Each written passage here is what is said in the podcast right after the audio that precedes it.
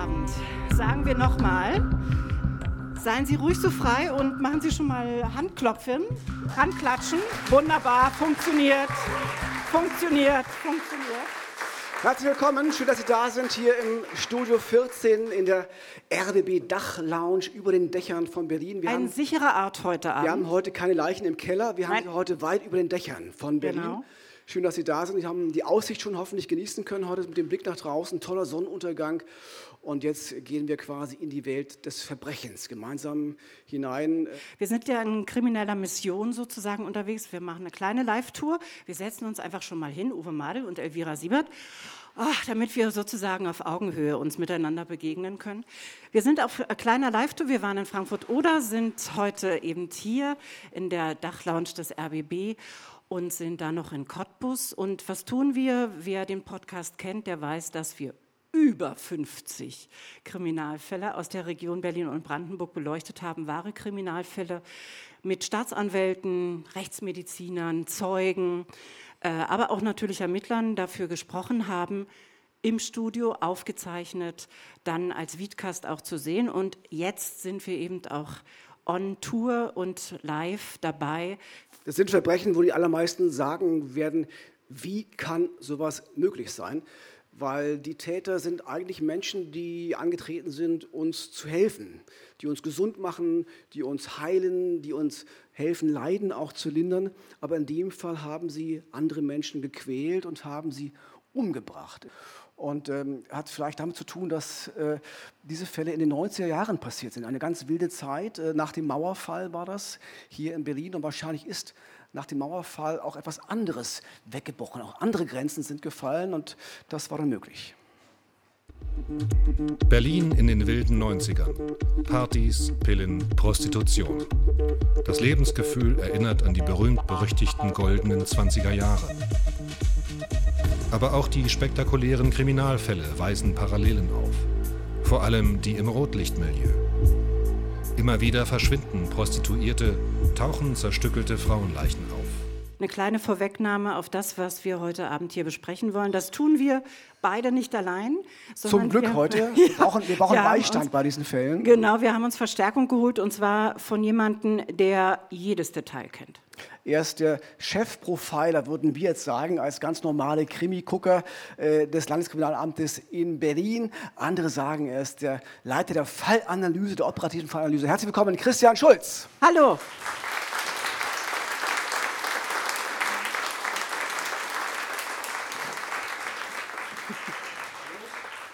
Hallo Schulz, nehmen Sie Platz in der Mitte zwischen uns beiden. Danke. Ich gieße mal schon hier damit, äh, weil da braucht man ein bisschen äh, Wasser heute. Ja, Ärzte sagen auch gerne viel bestimmt. trinken, ne? also damit wir gesund bleiben. Es gibt, Christian, ja den, den des Hippokrates, ähm, der Ärzte verpflichtet, äh, zu helfen, zu heilen, Leiden zu lindern. Wie häufig kommt es vor, oder dass Ärzte dann das eben nicht tun, sondern genau das Gegenteil, dass sie zu Mördern werden? Oder ist das die große Ausnahme? Ist die große Ausnahme. Ein Glück, ja. Ist natürlich ein Widerspruch in sich. Ärzte wollen helfen, heilen, ähm, versus äh, ich werde zum Mörder. Äh, bleibt ein Glück äh, bis heute auch eine Seltenheit. Aber ähm, ich würde auch durchaus Pfleger sehen. Und die sind ja doch eine der größten äh, und meisten Serienmörder. Ja, muss man sich mal so vor Augen führen. Pfleger sind ja eigentlich auch dafür da, um uns äh, zu helfen als Patient. Und da gibt es ähm, ganz, ganz, nicht ganz viele, einige, die sehr, sehr viele Tötungsdelikte begangen haben. Außerdem. Was äh, ist das Motiv in diesen Situationen? Warum machen die das? Also oft ist es wirklich, ich bin der Herrscher über Leben und Tod. Ja, bin sonst ein kleines Licht und ich kann jetzt ganz genau entscheiden, du stirbst jetzt, oder du stirbst jetzt nicht. Ja. Wir haben ganz aktuell in Berlin, werden Sie vielleicht auch mitbekommen haben, den Fall, dass ein Arzt äh, von der Charité angeklagt ist, ein Herzspezialist, äh, der mindestens zwei Patienten umgebracht haben soll auf der Station. Äh, wahrscheinlich auch aus diesem Motiv heraus, ich kann entscheiden über Leben und Tod, ich kann Leiden lindern oder nicht, ich kann es entscheiden.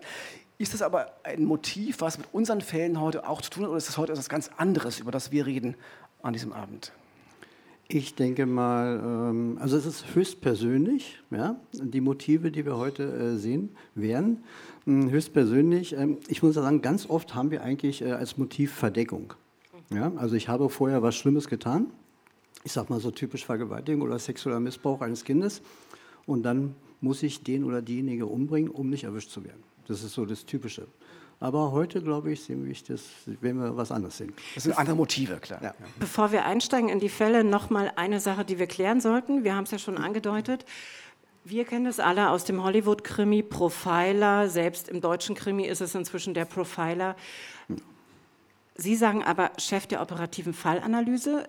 Ist es jetzt einfach nur äh, das Deutschtechnische, was da die Rolle spielt, oder gibt es da tatsächlich einen Unterschied? Ich finde, es beschreibt es einfach besser, äh, weil Profiler äh, würde es einfach nur beschreiben, um, da geht es um das Täterprofil des unbekannten Täters. Und Fallanalyse sagt es ja schon, wir analysieren den kompletten Fall. Ja? Äh, wir ermitteln nicht den Täter, wir ähm, gucken nicht nach Spuren, sondern wir sind eher als Berater tätig und ähm, versuchen möglichst viel aus dem Fall herauszuholen, gerade in dem Sinne, dass wir uns zum Beispiel den Tatort sehr genau angucken und dort versuchen, das Verhalten des Täters zu erkennen, um ihn so auch besser zu verstehen und dann eben entsprechende Hinweise auch an die Mordkommission zu geben. Der Tatort spricht quasi, ne? Absolut, kann man fast so sagen. Ja. Und deshalb ist es auch so wichtig für uns, dass dieser Tatort auch, weil er ist ja unwiederbringlich, gerade bei den ersten polizeilichen Maßnahmen oder wenn die Feuerwehr als erstes reinkommt, natürlich äh, so original bleibt, wie der Täter ihn verlassen hat. Und wir steigen mal mit dem ersten Fall ein und der begann so im Sommer 94. So etwa muss es gewesen sein. Irgendwann in einer Nacht im Juni 1994. Ein Wagen hält auf der Autobahnbrücke über den Oder-Havel-Kanal in der Nähe von Hohenneuendorf. Selbst wenn einem zufälligen Augenzeugen diese Szene aufgefallen wäre, er hätte nicht ahnen können, was da wirklich passiert. Ein Mann schüttelt geheimnisvolle Teile aus einem Bettbezug. Erst später wird klar, was da von der Brücke aus ins Wasser geworfen wurde. Am Nachmittag des 25. Juni 1994 entdeckte ein Sportbootfahrer hier im Oder-Havel-Kanal den Teil eines menschlichen Körpers. Ja, und es blieb nicht bei diesem einen Leichenteil. Ähm, es wurden noch mehrere gefunden und alle dachten zunächst, Mensch, da gab es eine Art Unfall, ein Sportbootunfall, ein Badeunfall, wo jemand in eine Schiffsschraube geraten ist von so einem großen Schlepper und dann irgendwie zerstückelt worden ist. Aber dann fand man den Kopf der Leiche und dieser Kopf der Leiche war in einem Bettbezug. Und da war allen klar, das kann kein Unfall gewesen sein, da ist offenbar doch ein Verbrechen geschehen. Mm, Kopf und Betttuch geht äh, einfach nicht als Unfall. Polizeitaucher haben übrigens diesen Kopf entdeckt und man hat dann noch mehr Körperteile entdecken können, weil im Oder-Havel-Kanal zu dieser Zeit zumindest, also wir sprechen ja über Sommer 94, die Fließgeschwindigkeit in dem Gewässer nicht so groß war und dadurch sie sehr schnell Funde machen konnten. Und zwar haben sie insgesamt 42 Teile eines menschlichen Körpers gefunden, und zwar einer Frau, eine Frauenleiche.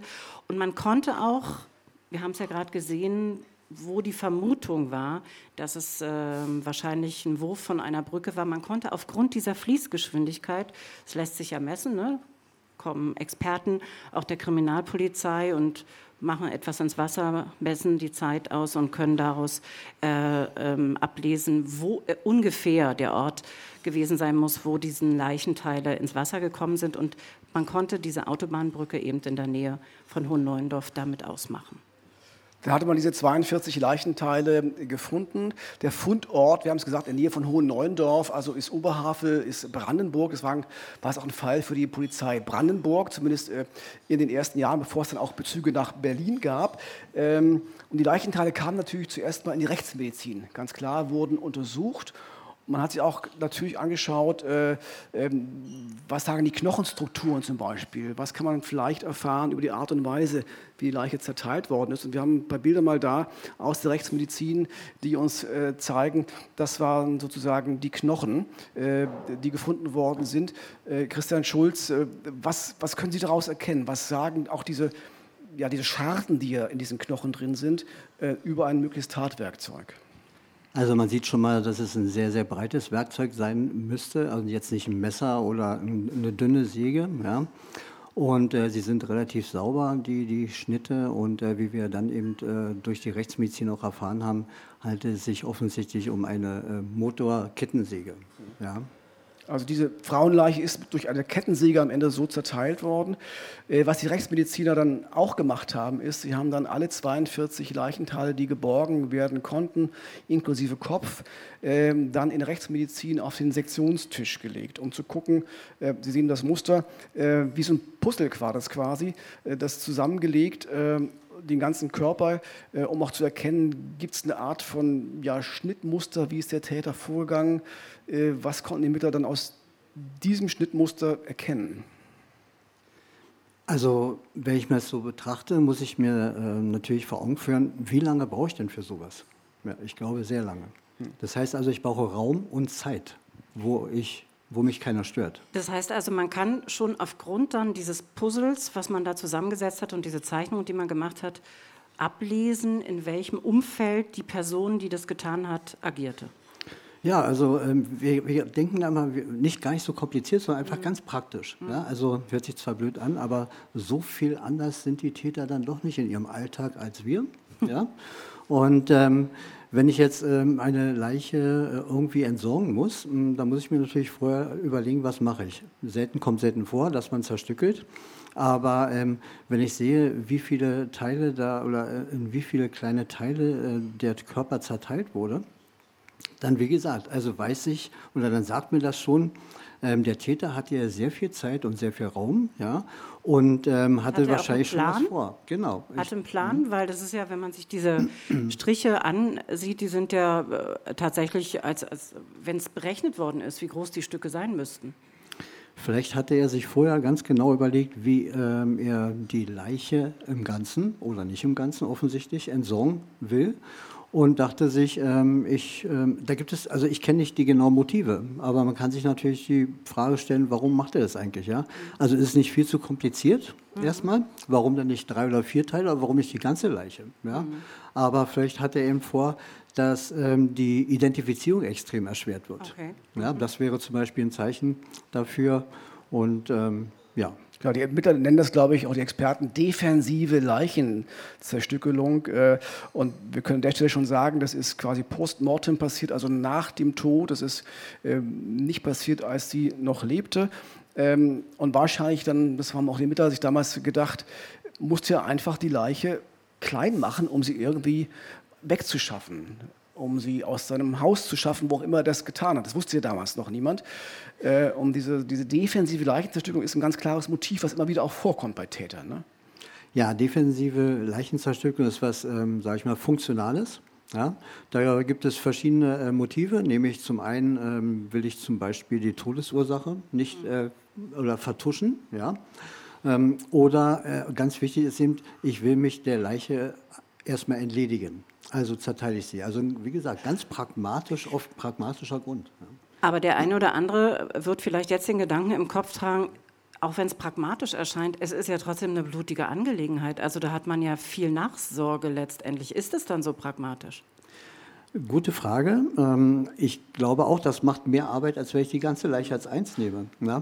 Ähm, aber ähm, derjenige, der das hier gemacht hat, der hat offensichtlich damit keine Probleme, da mit, mit Blut und äh, hat auch keine Probleme, dass da Blut eben äh, dort, wo er das gemacht hat, ähm, vorhanden ist. Wie ich sagte, er scheint da Zeit und Raum zu haben und es spricht auch dafür, dass er alleine lebt. Mhm. Ja? Also Sie sehen, man kann aus solchen ersten ähm, Ermittlungen auch schon, gerade auch der Rechtsmedizin, schon erste Schlüsse ziehen, sich so ein überlegen, was ist das für ein Typ eigentlich, unter welchen Umständen ist das passiert. Ähm, ich gebe ehrlich zu, für mich ist das ein Verbrechen, das ich nie in meinem Leben vergessen werde, weil es war meiner einer meiner ersten Fälle als Reporter, 1994, äh, für Täter, Opfer, Polizei. Und äh, da gab es eine Reihe von auch bizarren, skurrilen Situationen, auch während der Recherche und während der Dreharbeiten. Zum Beispiel äh, haben wir natürlich auch an dem Kanal gedreht, äh, in der Nähe von Hohen Neuendorf, um ein paar Aufnahmen zu machen. Und dann waren an dem Kanalufer äh, verschiedene Jugendliche aus umliegenden Dörfern mit ihren Booten, die darauf warteten, dass Journalisten wie wir kamen oder andere Schaulustige und dann haben die angeboten, wir rudern mal schnell raus, wir zeigen euch mal, wo das passiert ist, wo die Leichenteile gefunden worden sind. Die haben so ein kleines Business entwickelt da. Sightseeing. Und, und glaube ich auch äh, ganz gut verdient. Also das werde ich nie vergessen, diese so, äh, wollt ihr einsteigen, wir rudern euch mal raus. Ähm, und dann unvergessen für mich dann ähm, ein Gespräch mit den Mordermittlern in Brandenburg, in Oranienburg war das damals, äh, die mir dann dieses Video gezeigt haben von der Sektion, also wie diese 42 Leichenteile auf diesem Sektionstisch drapiert worden sind, um herauszufinden, okay, welches Motiv hatte der Täter, warum hat er wie geschnitten. Und ich glaube, sie haben es mir damals gezeigt, um so ein bisschen zu testen, äh, was kann dieser Junge ab. Ne? So ein bisschen so der Schockmoment für den jungen Reporter irgendwie. Aber das hat sich eingeprägt bis heute. Wie ging es dir dann? Willst du es uns erzählen? Okay, mir ist nicht schlecht geworden. das, deswegen mache ich das heute auch, auch noch, glaube ich. Ja? Also ich, ich kann, glaube ich, es waren nur Fotos, oder? Hm? Es waren nur Fotos, oder? Das ist ein Film, es war ein, ein Video. Genau. Also live ist noch mal was anderes. Klar, logisch. logisch. es ist äh, nicht nur Uwe Madel auf die Geschichte gesetzt worden, sondern auch äh, Journalisten anderer äh, Medien, nämlich der Boulevardpresse. Und der ein oder andere erinnert sich vielleicht an Schlagzeilen, die da hießen, der Havelripper. Äh, das ging dann also relativ schnell, äh, großflächig, in großen Buchstaben wurde das gedruckt. Ähm, und äh, auch da liegt natürlich die Erinnerung nahe, 1888, Jack the Ripper, der Mann oder die Person, Mann weiß man ja nicht wirklich, aber die Person zumindest, äh, die äh, in London gemordet hat, äh, auch mehrere Frauen getötet hat und sehr martialisch getötet hat. Äh, die Person, die ja nie gefasst worden war, liegt natürlich nah ähm, die Erinnerung daran und deshalb ist die Boulevardpresse äh, eben auf den Havelritter Ripper damals. Ja, vor allem auch, weil es dann Bezüge gab, also auch man da überlegt hat, das muss jemand gewesen sein, auch in London damals, der so anatomisches Grundwissen hatte. Deswegen waren Ärzte auch schlechter, so im verdächtigen Kreis immer bei, äh, bei dem Jack the Ripper in London. Und das ist so ein bisschen auch der Bogen zu unserem Fall, zum Havelripper. Ähm, äh, denn ich sag mal, so eine Leiche zu zerteilen mit der Kettensäge, das kriegt man vielleicht auch hin, wenn man nicht Arzt ist, nicht Mediziner ist. Äh, aber dann gab es ein toxikologisches Gutachten der Rechtsmedizin und man fand dann in diesen Leichenteilen verschiedene Medikamente, Narkotika, Beruhigungsmittel, wie sie in der Anästhesie eingesetzt werden, also ganz klassische Medikamente, an die eigentlich nur Ärzte herankommen. Und man fand äh, an den Leichenteilen, besonders im, im, Brustbereich und im Genitalbereich, äh, Einstiche von Injektionsnadeln. Ähm, und wenn solche Informationen dann aus der Rechtsmedizin zu den Ermittlern kommen, wie Sie, äh, Christian Schulz, was macht das dann mit Ihnen? Was heißt das für Sie? Was heißt das für die Ermittlungen? Also da sind Medikamente eingesetzt worden, offenbar richtige Medikamente. Da gibt es Einstiche mit Injektionsnadeln. Was heißt das dann? Ja, was kann das heißen? Mhm. Also es ist einmal für die Ermittlung wichtig, ja, äh, weil ich die eventuell äh, ganz gut eingrenzen kann, ja, dass ich ähm, zum Beispiel mir die Medikamente angucke und sehe, ähm, bekommt jeder diese Medikamente oder nur Mediziner? Also da könnte ich ja schon mal extrem einschränken. Ja. Mm, und ähm, injizieren muss nicht unbedingt heißen, dass man medizinische Fachkenntnisse braucht. Ich glaube, jeder von uns mhm. würde es schaffen, jemandem eine Nadel zu injizieren. Aber ähm, wichtig ist, wie gesagt, was ähm, für eine, äh, Medikamente oder Narkotika wurden verwendet. Und ähm, jetzt gerade als Fallanalytiker würde ich mich fragen, warum hat er das dann überhaupt mhm. verwendet? Ja? Also es ist ja zur Sedierung offensichtlich. Und sedieren heißt, ist eine, eine ähm, gute, mhm. gute Form der Kontrolle. Mhm. Ja? Ah. Kontrolle ist ähm, Knebeln, Fesseln, Bedrohen, du bist ruhig. Aber wenn ich jemanden sediere, dann kann ich mit dem machen, gar nicht was mehr ich reagieren will. im Grunde. Ganz genau. Mhm. Ich kann machen, was ich will. Mhm. Man hat ja oft überlegt, gerade auch in den ersten Tagen, Wochen, äh, äh, der Sadist, ein sadistischer Täter. Wenn Sie jetzt sagen, der Einsatz von Beruhigungsmitteln spricht eher für ein Sedieren, für ein Ruhigstellen, ist das dann typisch sadistisch? Nein, im Gegenteil. Also Sadisten ähm, lahmen sich ja daran, dass sie die Opfer oder das an den Qualen der Opfer, die sie ihnen zufügen. Das heißt also, ich will sehen, wie der oder diejenige darunter leidet, dem ich oder der ich Schmerzen zufüge. Ja? Also wenn ich dann höre, dass ich, oder wie in diesem Fall, dass ich jemanden erstmal ruhig stelle, um dann meine Dinge zu machen, dann habe ich eine ganz andere Motivform. Ja, dann habe ich vielleicht jemanden, der seine Fantasien, seine sexuellen Fantasien ausleben will, aber eben keine Lust hat mit einem Opfer, was sich ständig wehrt, dann kann ich nicht das machen, was ich will. Also stelle ich sie mal schön ruhig. Ja? Und ein Sadist ist da genau das Gegenteil. Er will eigentlich dafür sorgen, dass es bei Bewusstsein ist. Das Opfer. Und dass das, dass das Opfer auch reagiert dann wahrscheinlich. Ganz genau, ganz genau, denn die Reaktion ist für mich wichtig. Mhm. Jetzt fassen wir mal zusammen, bis zu diesem Zeitpunkt, was wissen die Ermittler? Okay, da war eine Kettensäge im Einsatz, die vermutlich erst nach dem Tod eingesetzt worden ist, um die Leiche zu zerteilen. Man hat diese Medikamente gefunden, man hat diese Einstichstellen gefunden. Und man ist schon so ein bisschen bei dem Punkt zu sagen, okay, da muss jemand am Werk gewesen sein, der zumindest medizinisches Grundwissen hatte. Und man überlegt so ein bisschen, äh, wer könnte sowas sein, äh, um auch so ein, eine Tätergruppe einzugrenzen. Und man überlegt dann, das weiß ich auch aus Ermittlerkreisen damals, äh, man glaubt, es könnte jemand aus dem Pflegebereich sein. Mhm. Es könnte auch ein, ein Medizinstudent sein, der irgendwann mal abgebrochen hat und äh, irgendeinen Frust schiebt, der irgendwelche Sachen aufzuarbeiten hat, der dunkle Fantasien hat. Aber man hat damals gesagt, das weiß ich noch wie heute, äh, also ein richtiger Arzt, also so ein approbierter Arzt, der macht sowas nicht. Ja? Äh, da, da war man raus. Also man guckte eher diesen Pflegebereich, man guckte eher so in den Bereich äh, der abgebrochenen Medizinstudenten. Weil Christian Schulz, weil, weil man nicht sich vorstellen kann, dass Ärzte so grausam reagieren und agieren könnten? Ja, also ich glaube, jeder von uns hat eine Vorstellung von einem Arzt. Mhm. Und da ist der Mörder ganz schön weit weg von. Mhm. Ja, also, mhm. Aber Querschnitt durch die Bevölkerung. Also warum soll es nicht auch Ärzte, Mediziner geben, die vielleicht äh, psychische Krankheiten haben? Mhm. Ja. Wir haben ja schon eine Menge jetzt über Interpretation aus dem Fund der Leiche, aus dem Zusammensetzen der Leiche gehört, aus der Art und Weise, wie Verletzungen zugefügt worden sind, die auf den Täter, auf die Person schließen lassen, die da dieses getan hat. Ein wichtiger Hinweis kann ja auch das Opfer selbst sein, letztendlich. Und da war natürlich entscheidend, wer ist überhaupt diese Frau? Man hatte keine Dokumente gefunden, man hatte ja diesen Kopf aber immerhin, der recht gut erhalten war und man konnte den natürlich genauer untersuchen. Und dabei hat man festgestellt, dass diese Frau hinter den Ohren äh, sechs Zentimeter lange Operationsnarben hatte. Der eine oder andere wird es wissen, hat es vielleicht selber schon erlebt oder kennt jemanden, der es hat machen lassen. Spricht dafür, dass sich die Person die Ohren hat anlegen lassen, aus welchen Gründen auch immer, äh, entweder aus Schönheitsgründen oder weil sie stark abgestanden haben oder aus tatsächlich medizinischen Gründen. Das konnte man zu dem Zeitpunkt natürlich nicht klären. Und auch das äh, war für die Ermittler dann zum Schluss äh, sehr gut. Äh, man konnte auch das Gesicht gut nicht nur rekonstruieren, sondern es war zu großen Teilen erhalten. Und was macht man dann? letztendlich. Man beauftragt seine Experten bei der Kriminalpolizei, die dann ein Foto davon machen, leicht retuschiert, damit es äh, auch veröffentlichbar ist. Und es fing eine riesige Öffentlichkeitsverhandlung damit an, um herauszubekommen, wer ist diese Frau. Genau, es war im Sommer 1994. Auch wir bei Täter auf der Polizei haben dieses Foto gezeigt. Wir sparen es Ihnen heute.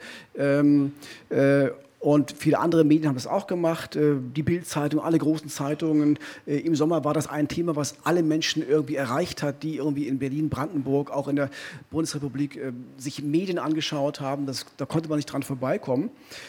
Aber es gab keine brauchbaren Hinweise. Also im Sommer 94 gab es keine Hinweise, die dazu führten, dass man wusste, wer ist diese junge Frau, die da als Leiche im Oder-Havel-Kanal gefunden worden ist. Und dann gab es dann im Herbst 94 äh, nochmal einen neuen Ansatz. Auch das machen wir öfter in der Sendung, dass so nach einem bestimmten Zeitabschnitt wir nochmal fahren, weil vielleicht dann Leute dabei sind, äh, die jetzt vielleicht einen Hinweis geben können, die es vorher nicht wahrgenommen haben. Und so war das in diesem Fall auch.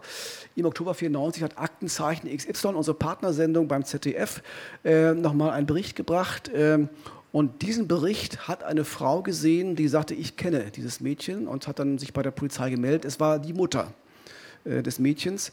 Und sie konnte im Sommer diesen Hinweis nicht geben, weil sie im Sommer nicht in Deutschland war. Sie war in Spanien, sie hat davon überhaupt nichts mitbekommen. Und äh, Mutter und Tochter hatten ein sehr angespanntes Verhältnis, weil die Tochter war äh, damals schon Prostituierte auf dem Kurfürsten Straßenstrich äh, in Berlin. Sie war drogenabhängig, deswegen war das Verhältnis von Mutter und Tochter sehr angespannt. Die hatten kaum Kontakt. Und die Mutter sagte, sie hat ihre Tochter das letzte Mal gesehen, drei Wochen bevor dann die Leichenteile im Oder-Havel-Kanal gefunden worden sind. Aber jetzt hat sie ihre Tochter erkannt auf dem Foto, geht zur Polizei und sagt, das ist meine Dana. Genau. Also äh, die Mutter hatte ihre Tochter Anfang Juni 94 nochmal gesprochen. Am 25.06. war ja dann der Fund. Man wusste jetzt, dass es also Dana war, 23 Jahre alt, die ähm, auf der Kurfürstenstraße anschaffen ging. korrigieren Sie mich, logischerweise wird natürlich der Arbeitsort äh, dann auch in Augenschein genommen. Man hat also versucht herauszufinden, wer war die Kundschaft von dieser Dana, zu wem ist sie öfter mal ins Auto gestiegen. Dabei hat man festgestellt, dass sie tatsächlich zu älteren Herren öfter ins Auto gestiegen ist. Und natürlich liegt die Vermutung nahe, muss man so tun, dass womöglich auch einer der Freier etwas mit dem Tod von Dana zu tun haben konnten.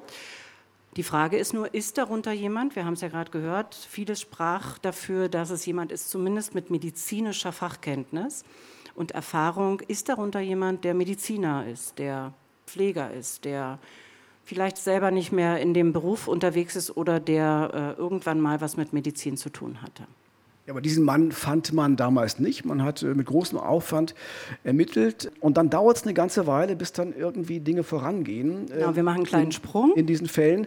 Äh, und es dauert dann äh, bis zum Sommer 96, also zwei Jahre später, bis es dann so erste Spuren gibt, wo man denkt, okay, jetzt kommt so ein bisschen Licht ins Dunkel. Und das hat damit zu tun, dass in Brasilien ein Arzt verhaftet werden konnte, ein, ein deutscher Arzt, und auf einmal kommt Bewegung in diesem Fall. Und das hat mit einem Video zu tun, was auf sehr abenteuerliche Weise aus Brasilien dann zur Polizei nach Berlin gelangt ist. Und ich erzähle jetzt mal, was auf diesem Video war. Man kommt ein bisschen ins Schlucken, wie ich finde, weil die Ermittler sehen auf diesem Video, wie ein Mann auf eine Frau einsticht mit einer Nadel. Und er sticht sehr bewusst und sehr gezielt in die Brüste dieser Frau unter anderem, ähm, auch in die Geschlechtsteile. Und dann sehen Sie Anzeichen dafür, dass die Frau offenbar tot ist. Und dann holt dieser Mann eben eine Kettensäge und zerteilt diese Frau. Alles das ist tatsächlich in diesem Video zu sehen, was die Ermittler dann sich auch ansehen. Und natürlich äh, fragen sich die Ermittler, wer ist die Frau, wer ist der Mann? Ist das ein echtes Video, logischerweise? Äh, oder ist es jemand, der sich einen Spaß machen will? Auch das muss man ja durchaus mal in Betracht ziehen.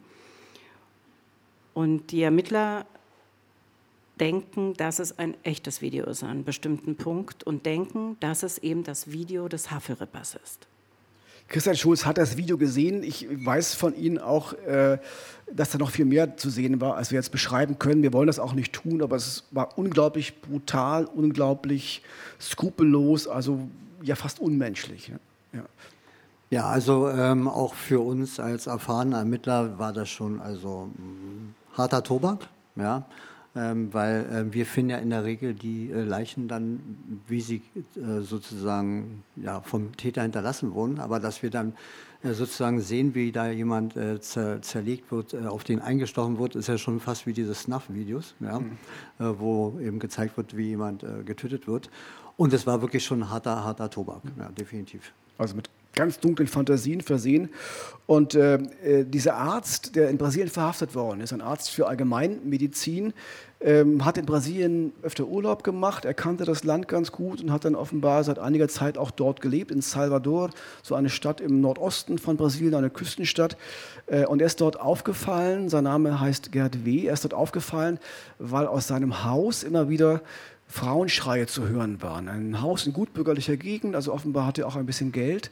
Ähm, und dann ist er irgendwie angezeigt worden von Nachbarn, pass mal auf, da passiert was Komisches in dem Haus. Und die Polizei war dann da, hat die Wohnung durchsucht und sie finden im Haus jede Menge Videokassetten, hunderte Videokassetten, auf denen zu sehen ist, wie Frauen gequält werden, wie Frauen misshandelt werden, äh, brasilianische Frauen.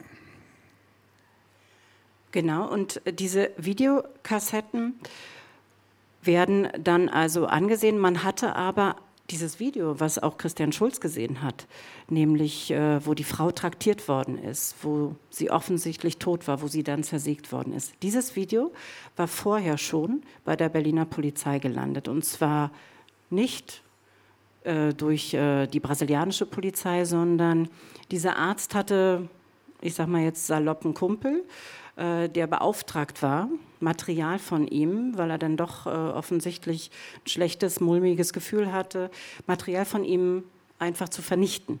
auch dieses Video. Und sein Kumpel hatte nichts Besseres zu tun, mal reinzugucken und hat ihn dann erpresst, weil er natürlich gesehen hat, welcher Sprengstoff in diesem Video äh, zu sehen war. Hat ihn erpresst, der Arzt äh, wollte aber nicht zahlen.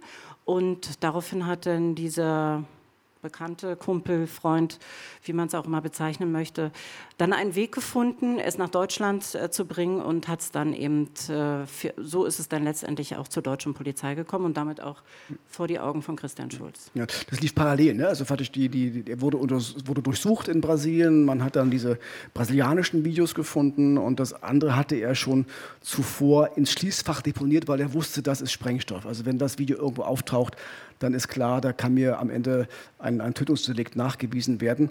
Äh, und deswegen wollte er, dass der Kumpel das vernichtet irgendwie, aber hat es eben nicht getan. Dann kam es erst über Stuttgart, wo er früher gelebt hat, dann am Ende zur Polizei nach Berlin.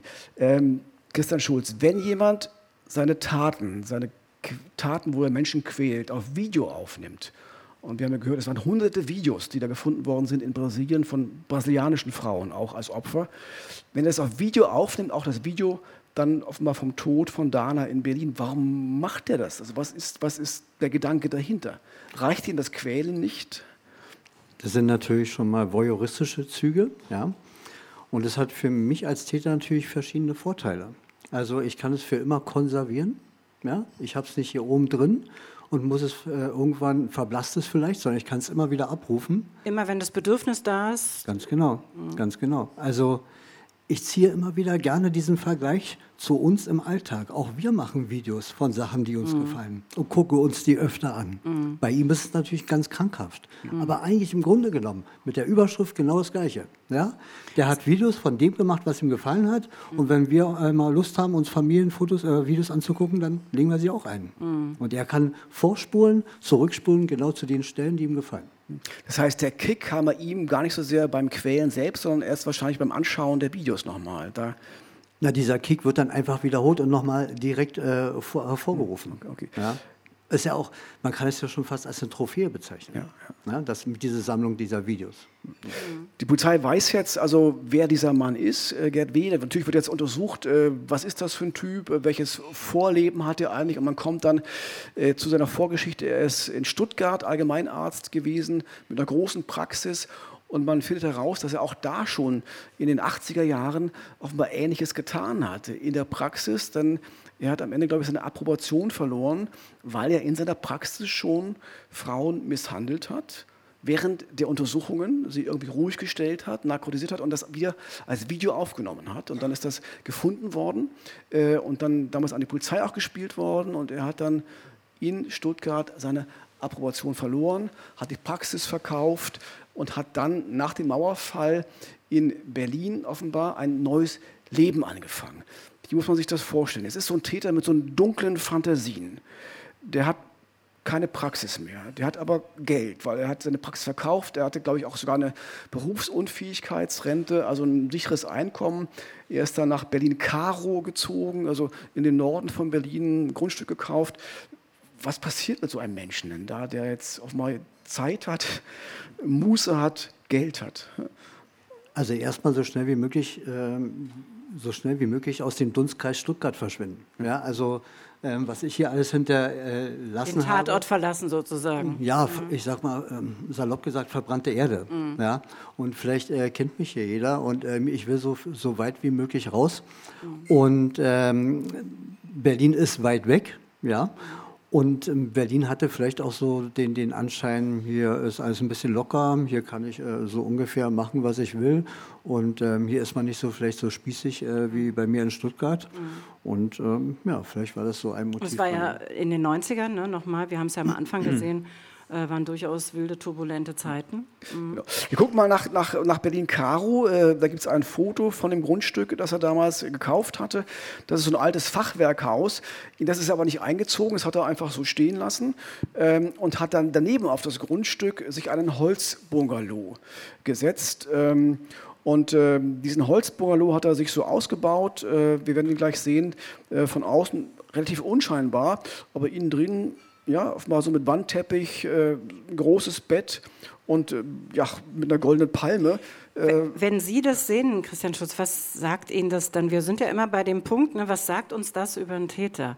Äh, wenn diese goldene Palme da, dieser Gobelin, der da an der Holzwand hängt, was sagt Ihnen das über diesen Mann?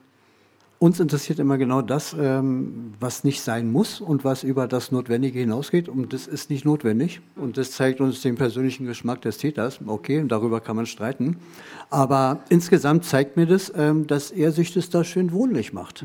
Ja, also ich habe mich eben auch gerade gefragt, warum hat er denn da hinten ein Gebäude, was er nicht ausbaut, sondern baut ein neues ran? Ja. Also macht mich für mich jetzt erstmal nicht so viel Sinn. Ja. ja. muss er gewusst haben, weil das macht ja viel mehr Arbeit. Ja. Aber er scheint seine Gründe gehabt zu haben. Mhm.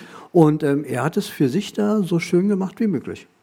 Wenn jemand wie er, und die, die Nachbarn haben ihn beschrieben als einen sehr netten Nachbarn, als jemand, der Musikliebhaber war, Klassikliebhaber war, der viel gelesen hat, also ein sehr kluger, gebildeter Arzt. Äh, wenn jemand wie er, der Geld hat, der so leben kann, dann aber sich die Opfer alle holt vom Straßenstrich in der Kurfürstenstraße. Vorher waren es Patientinnen aus der Praxis. Äh, warum macht er das? Leider haben wir immer wieder äh, gerade Straßenprostituierte als Opfer, ja, äh, weil die Täter ganz genau wissen, welche Vorteile sie dabei haben. Also, wenn ich äh, jetzt schon diese Fantasie habe, gerade sexuelle Fantasien mit Frauen, dann äh, kann ich nicht einen auf der Straße, sage ich mal, ansprechen und hoffen, äh, dass sie zu mir kommt, mhm. sondern ich mache es mir einfach und leicht und kaufe mir einfach eine. Ja?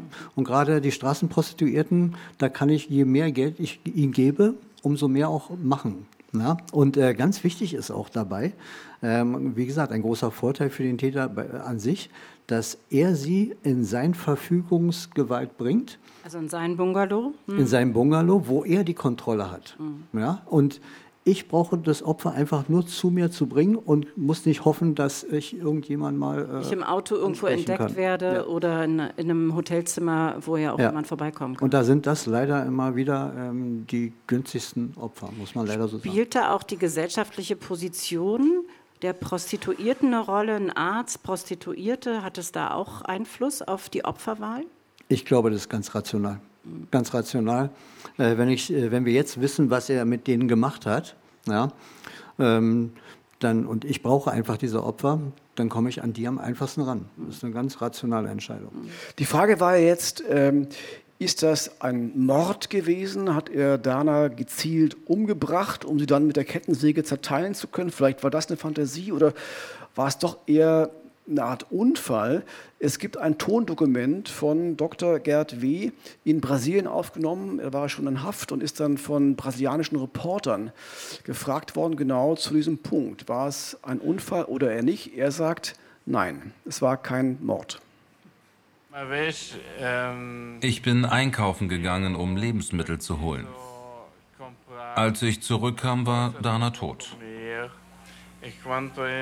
Sie hat sich einen goldenen Schuss gesetzt. Einen goldenen Schuss. Es stimmt, ich habe die Leiche zerstückelt. Aber sie war doch schon tot. Sie hat nichts mehr gespürt. Wenn Sie das hören, Christian Schulz, goldener Schuss, äh, er, hat, er war weg und er kam wieder und sie war dann tot. Ähm, kann das stimmen? Völlig unglaubwürdig. Ähm, er musste natürlich, ähm, er kann ja nicht da in die Kamera sagen, ja, ich fand es ganz toll, sie getötet und zerteilt zu haben. Ja. ähm, ist ja nachvollziehbar. Aber ähm, ja, macht Die Frage also ist ja, ob man es nachweisen kann, ne? ob, ob man so eine Aussage, die man ja immer treffen kann, ob man es dann letztendlich gerichtsmedizinisch festmachen kann. Nein, kann man nicht, weil das ist ja das höchstpersönliche Motiv. Ja? Also ähm, wenn er einfach sagt, er kam zurück und sie war schon tot, dann kann ich das natürlich nicht nachweisen, ähm, wenn er sie fünf Minuten vorher tatsächlich aktiv umgebracht hat. Mhm. Aber wenn ich höre Injektionsstiche im Brustbereich und äh, im Vaginalbereich, ähm, hört sich nicht nach goldenen Schuss an. Mhm. Ja. Was wäre aus Ihrer Sicht, es gab auch einen Haftbefehl am Ende, wo so eine Art Tatablauf dann auch äh, aufgeschrieben werden muss. Äh, was war aus Ihrer Sicht so der wahrscheinliche Tatablauf an diesem Tag? Wie, wie kam Dana zu Tode? Ja, er hat sich äh, ganz bewusst ähm, aufgemacht zum Straßenstrich, um sich ein geeignetes Opfer zu holen, schnell und günstig. hat dieses arme Mädel dann ähm, arglos, wie sie wahrscheinlich war, mit, sich nach Hause genommen, hat ihr Geld geboten, hat ähm, deshalb sie mitnehmen können. Und ja, also um jemandem diese ganze Injektion äh, zu setzen, brauche ich ja schon mal jemanden, der dann eben auch nicht sich wehrt. Also es ist immer auch wichtig ja, für den Täter, dass er ein äh, dass er die Kontrolle über das Opfer bekommt und am besten ist, sie wehrt sich eben nicht, weil das macht mir Stress. Und wenn ich es mir aussuchen Ist ja auch laut, oder? Die Nachbarn haben ja erklärt, sie hätten nie was gehört. Ja, aber nicht, ich glaube eben nicht in Brandenburg, ja, in, in Brasilien schon, aber ähm, genau das ist der Punkt. Ja, ähm, wie wir dann später erfahren haben, äh, war ja wohl nicht so was zu hören. Aber genau das will ich ja verhindern. Also muss ich sie so schnell wie möglich äh, ruhig gestellt haben.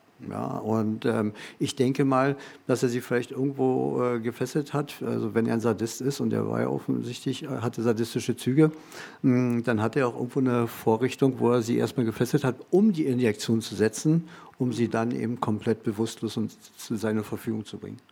Im Haftbefehl äh, gab es eine Art Mordvorwurf, äh, einen Mordvorwurf zur Befriedigung des Geschlechtstriebes. Aus Ihrer Sicht stichhaltig oder war es dann doch eher möglicherweise ein Unfall? Also wollte er Dana umbringen oder wollte er sie nicht umbringen? Ganz ehrlich, ich glaube ihm das fast, dass es ein Unfall war. Ja? Also, weil er bei seinen ganzen Taten vorher, von denen wir wissen, nie etwas von einem Tötungsvorsatz oder von einer Tötungsabsicht gezeigt hat. Im Gegenteil. Ja? Also diese ganzen Frauen, seine Patientinnen und so weiter, äh, die haben, und in Brasilien ja auch, keine hat er getötet. Also und wa warum nicht? Weil er es so wollte. Denn er hätte es ja machen können. Deshalb äh, war es vielleicht äh, ein tödlicher Mix, denn er konnte ja bei der Dosierung seiner, ähm, seiner Narkotika nicht wissen, wie viel Drogen hat denn die Frau gerade schon drin. Und äh, das war dann auch eine Arbeitsthese bei uns, ähm, dass es wahrscheinlich ein tödlicher Toxische Cocktail Reaktion. war. Ja, mhm. genau. Gerd, wie sollte dann nach Deutschland ausgeliefert werden? Es gab diesen Haftbefehl, so ein Hickhack gab es da, darf er, wird er ausgeliefert oder nicht? Er wollte es lange Zeit verhindern. Er hat auch im Gefängnis mehrfach versucht, sich das Leben zu nehmen, erst durch Medikamente. Und als dann aber klar war, er muss ausgeliefert werden, als es diesen Beschluss gab, dann hat er sich in seiner Gefängniszelle erhängt in Brasilien am 16. Juni 1997, drei Jahre nach Danas Tod ist Gerd Wie dann verstorben. Und zuvor schreibt er noch einen Abschiedsbrief an seine Schwester. Äh, auch da war eben wichtig nochmal zu sagen, äh, er war es eigentlich nicht. Er war es nicht, ja. Äh, er hat damit gar nichts zu tun. Ähm, er beteuert eben tatsächlich in diesem Brief, dass er nie, tatsächlich nie eine Frau getötet hätte. Und ähm, als Grund für seinen Suizid äh, gibt er auch ein paar Zeilen an, die ich mal einfach vorlese, damit Sie eine Vorstellung bekommen, was in diesem Kopf äh, des Mannes vorgegangen sein mag. Der Grund ist einfach in mir. Mir ist in den letzten Jahren meine Empfindsamkeit für alle Dinge, die mir wichtig waren, einfach verschwunden. Ich habe kein seelisches Erlebnis mehr.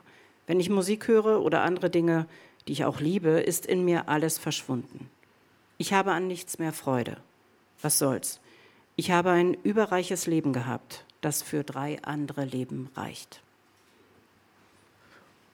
Das war Originalzitat äh, Dr. Gerd W. Äh, das klingt nach sehr viel Selbstmitleid auch. Ähm, was macht das mit Ihnen als Ermittler, wenn so ein skrupelloser Täter, der offenbar äh, ja, für seine Opfer nichts empfindet, aber mit sich selber jetzt so Mitleid hat? Ist das typisch? Also erstmal vermisse ich dabei äh, die Opfer, denn die erwähnt er gar nicht. Ja, sondern er denkt nur an sich und zerfließt in Selbstmitleid und ist ein Schlag ins Gesicht all seiner Opfer und zwar nicht nur von der, die er zerstückelt hat, sondern von den vielen, vielen Opfern in Stuttgart. Ja?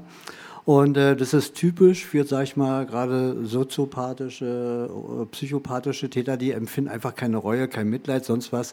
Äh, sie sind extrem egozentriert, denken nur an sich und wie schlecht es ihnen gerade geht. Und er hat nicht getötet, wo ich dann denke, okay, aber dass du jetzt ein großartiger Sadist bist, äh, macht jetzt nicht den Unterschied? Oder, ja, also als wenn er dadurch jetzt gut gestellt ist. Ja, also Haben Sie eine Erklärung dafür gefunden, warum es ihm immer wieder wichtig war? Wir haben es ja gehört, ne? er hat ja gesagt, er hat mit dem Tod nichts zu tun. Er hat es dann auch nochmal in seinem Abschlussbrief geschrieben, warum es ihm so wichtig war, dass er nicht getötet hat. Haben Sie eine Erklärung dafür gefunden? Weil es nicht stimmte. So einfach. Ja? Also hätte man ihm, weil das Anna hat ja nicht geleugnet. Deshalb war es ihm so wichtig, äh, ich war es einfach nicht. Na, hätte man gesagt, ey, du hast ja die ganzen äh, Frauen gequält, dann hätte er wahrscheinlich nichts gesagt. Aber das war ihm wichtig. Ich habe sie nicht getötet. Und deshalb, also nicht nur deshalb, glaube ich ihm, äh, weil wir haben ja auch viele, die lügen, logisch. Aber es macht für mich durchaus Sinn, dass es wirklich ein Unfall war. Ja.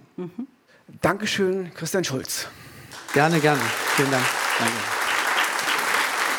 Danke für die Zeit, für die Expertise. Danke, dass Sie uns mitgenommen haben nochmal in diese alten Fälle, die auch Sie sehr bewegt haben als junger Mordermittler und dass Sie uns haben Einblick geben können in diese damaligen Ermittlungsarbeiten. Vielen Dank. Habe ich gern gemacht. Wenn Sie das alles nochmal sich in Ruhe durch den Kopf gehen lassen wollen, hilft unser Vidcast natürlich dabei, als auch unser Podcast, den Sie überall dort sehen können, wo man YouTube schauen kann oder Podcasts hören kann, abrufen kann, in der ARD Audiothek natürlich und natürlich auch auf der RBB-Plattform. Das ist kein Problem. Und auch übrigens alle anderen Fälle, es gibt auch noch andere Fälle, wo Christian Schulz eine Rolle gespielt hat in der Aufklärung von Mordfällen. Ja, wer unseren Podcast kennt, weiß, eine Bitte darf am Ende äh, nicht fehlen. Und wir haben das heute wieder mitbekommen, quasi ein, ein Beweis für die Richtigkeit dieser These. Das Böse ist vor allem die Abwesenheit von Empathie. Also egal, was Sie heute noch tun oder morgen, seien Sie empathisch. Das Leben ist zu kurz, um böse zu sein. Vielen Dank und guten Abend. Schönen Abend. Danke.